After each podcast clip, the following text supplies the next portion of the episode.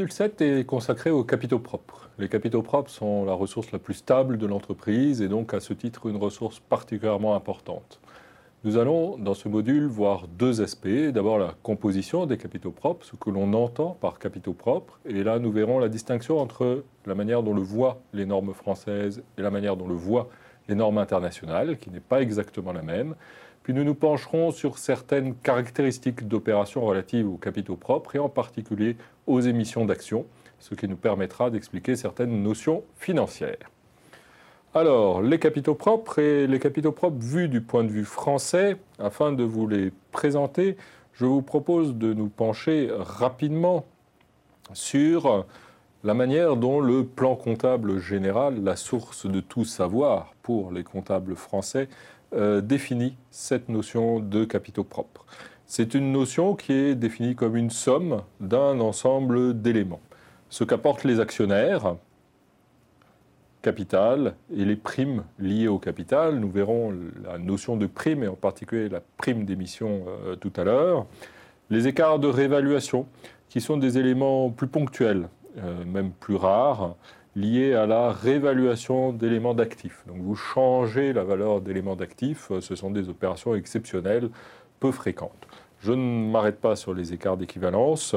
Une composante importante et récurrente des capitaux propres, c'est les bénéfices, les bénéfices que l'entreprise euh, conserve, donc ceux pour lesquels une décision de distribution est intervenue, des bénéfices que l'entreprise conserve temporairement, le report à nouveau créditeur ou le résultat de l'exercice qui n'a pas encore fait l'objet d'une décision de distribution.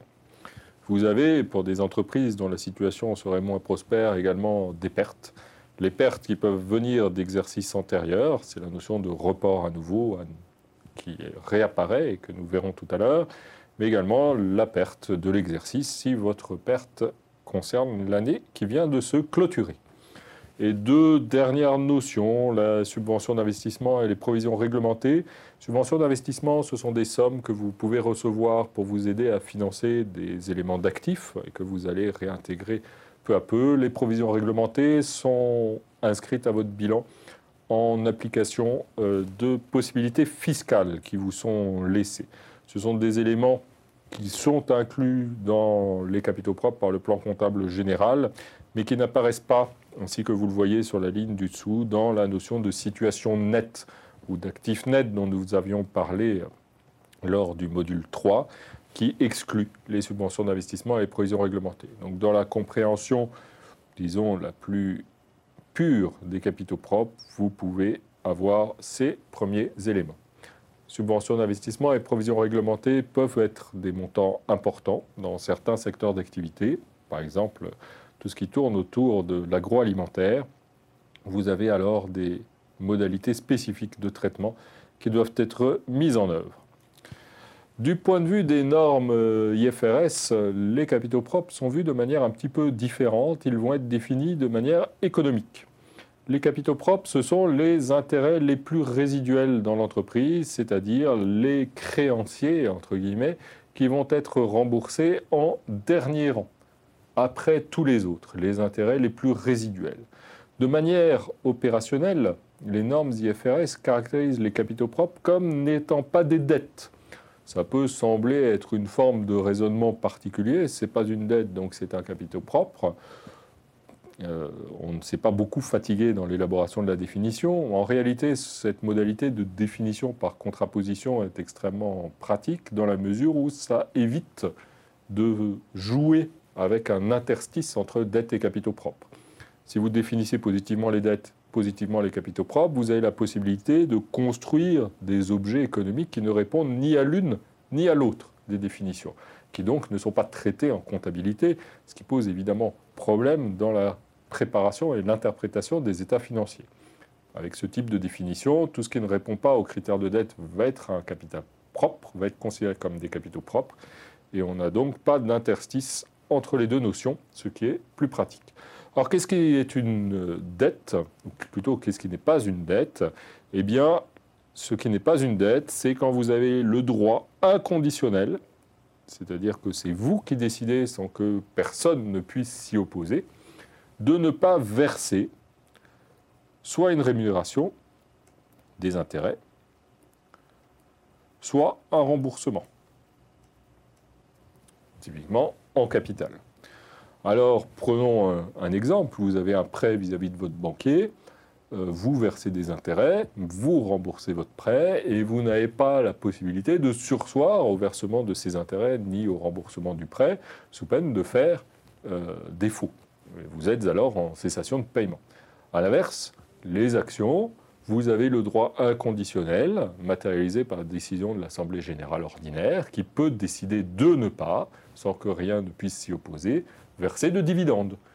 L'Assemblée générale décide de manière discrétionnaire de verser ou de ne pas verser des dividendes, un droit inconditionnel de décider de ne pas verser. Les actions seront donc bien des capitaux propres. Nous voilà rassurés. Alors, comment sont présentés les capitaux propres dans des états financiers?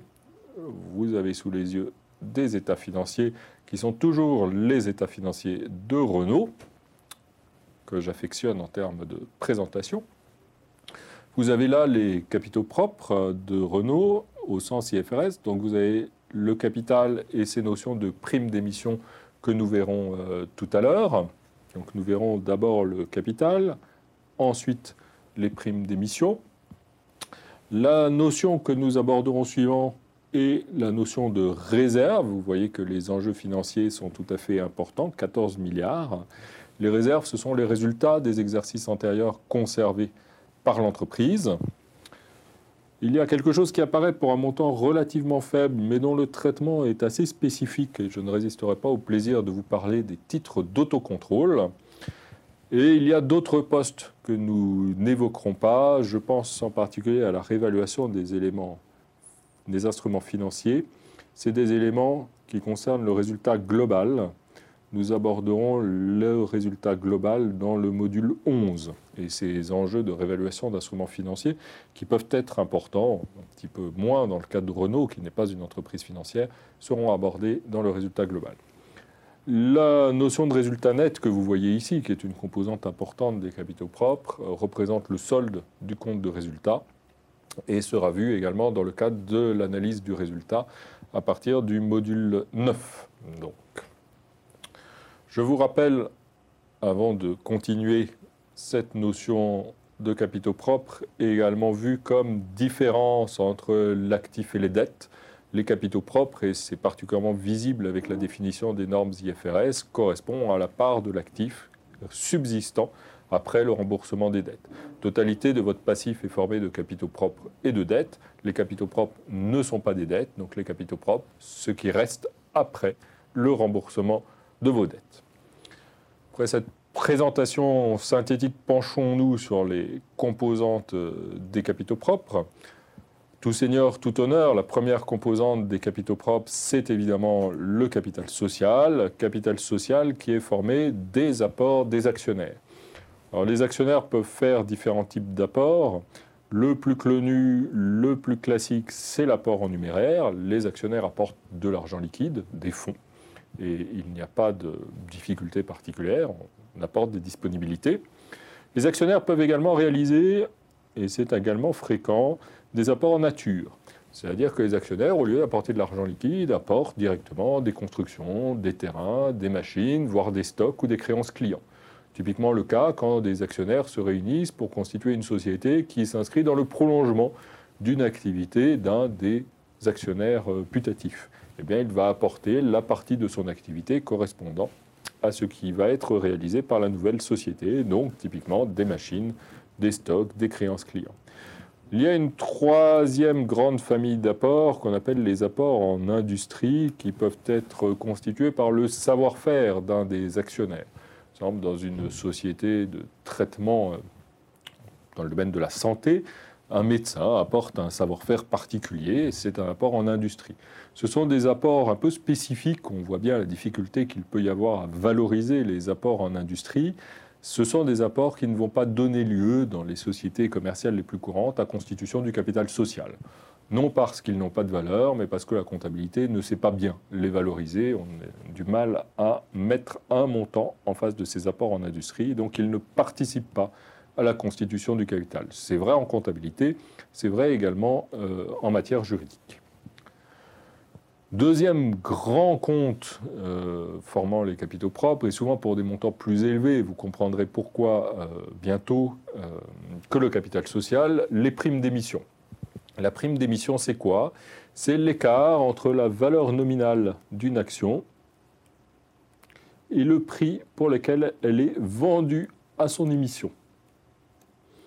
Et donc, pour que le montant soit positif, ça va être le prix de vente moins cette valeur nominale. Imaginez, pour illustrer mon propos, une société qui est créée avec des actions à l'origine d'une valeur nominale de 1 euro. À l'époque où les actions étaient encore représentées par des documents papier, vous aviez un document de papier, un bordereau avec marqué 1 euro dans un coin. À l'époque, c'était même du franc. Et donc, la société émet des actions de 1 euro qu'elle donne à ses actionnaires. Elle n'a encore rien fait. en échange, ils lui remettent 1 euro par action. La société, après, a une activité, croît et se développe, devient prospère, elle émet de nouvelles actions.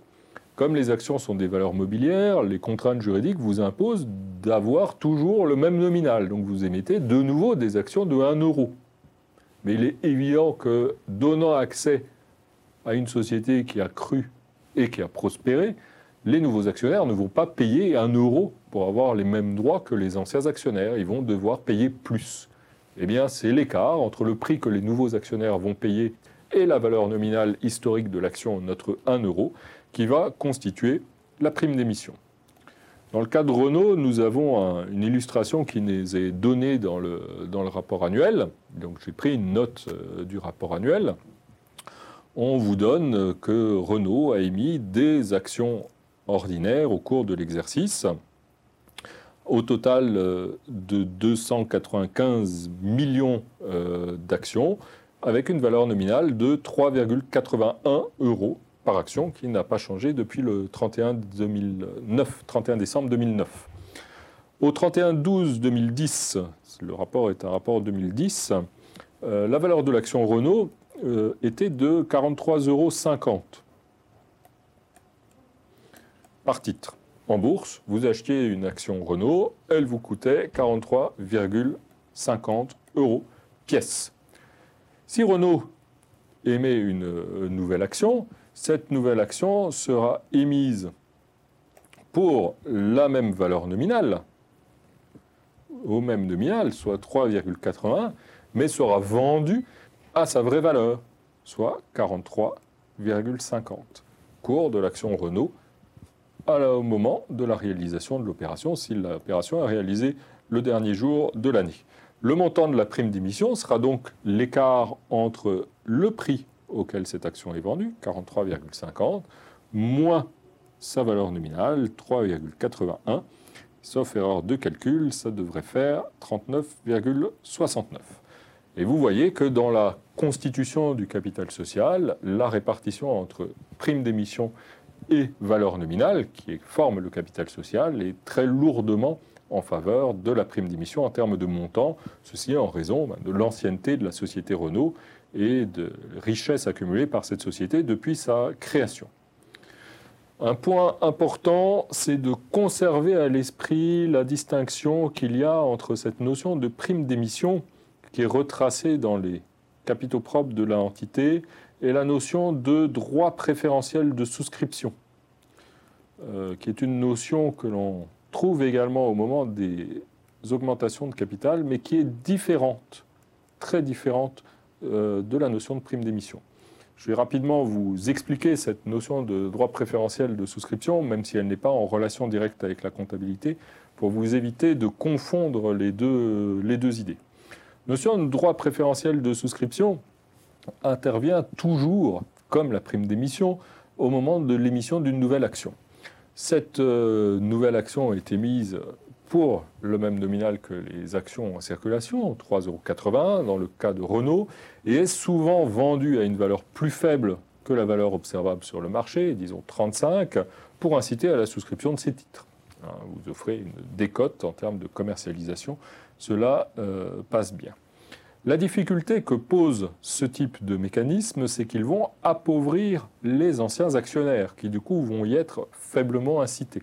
En effet, avant l'opération, imaginez, vous aviez une action qui valait 43,50 euros, vous aviez une richesse de 43,5 euros. Après l'opération, vous avez quoi? Vous avez une action à 43,5 euros et vous avez une action qui a été émise à 35 euros. Donc vous avez une richesse totale formée de deux titres qui valent au total 78,5 euros pour deux actions. Ça va être la valeur pondérée de vos deux titres. Donc vos titres valent chacun 39,25. Vous aviez auparavant une action qui valait à 43,5 et maintenant les actions que vous détenez, sans que rien ne se soit passé de particulier en dehors de cette émission d'actions, qui ne devrait pas modifier votre richesse, eh bien vous a appauvri et vous a appauvri de la différence entre les deux. 43,5 moins 39,25, vous êtes appauvri de 4,25 euros par action. Vous voyez qu'avec ce type de mécanisme, les actionnaires vont avoir une faible incitation à décider l'émission de nouvelles actions si cela est amené à les appauvrir. Eh bien, ces 4,25 correspondent à la valeur du droit préférentiel de souscription que l'on abrège le plus souvent sous forme de DPS, c'est l'acronyme utilisé, droit préférentiel de souscription, qui a une valeur de 4,25 qui correspond à l'écart entre la valeur du titre avant et la valeur du titre après l'opération. Le principe du droit préférentiel de souscription est assez simple. Pour participer à l'augmentation de capital, il faut détenir des droits préférentiels de souscription et donc les acheter. Vous ne pouvez pas, si vous n'avez pas de droits préférentiels de souscription, participer à l'augmentation de capital. Avant l'opération, l'actionnaire avait une action à 43,5 euros. L'opération se réalise, on va supposer qu'on émet une action nouvelle pour une action ancienne, l'actionnaire se voit attribuer un droit préférentiel de souscription, un droit préférentiel de souscription par action détenue. Il se voit donc attribuer un droit préférentiel de souscription dont la valeur est de 4,25 euros. Il ne veut pas participer à l'augmentation de capital, il le vend. Il vend le DPS et donc touche 4,25 euros. Après l'opération, qu'est-ce qu'il a? Eh bien, il se retrouve avec une action qui maintenant ne vaut plus que 39,75, le montant que nous avions calculé, plus la valeur de son DPS qu'il a maintenant sous forme de cash. Sa richesse est restée inchangée au travers de ce droit préférentiel de souscription qu'il participe ou qu'il ne participe pas à l'opération, ce sera pour lui indifférent. Une autre notion importante présente dans les capitaux propres, c'est le résultat de l'exercice. Ce résultat est présent sous deux formes dans les capitaux propres et ces deux formes viennent de l'utilisation décidée du résultat au terme de l'exercice. L'entreprise, ou plutôt ses actionnaires, peuvent décider que le résultat est conservé au terme de l'exercice, auquel cas il sera placé en réserve. Les réserves sont la partie du résultat des exercices antérieurs conservée par l'entreprise.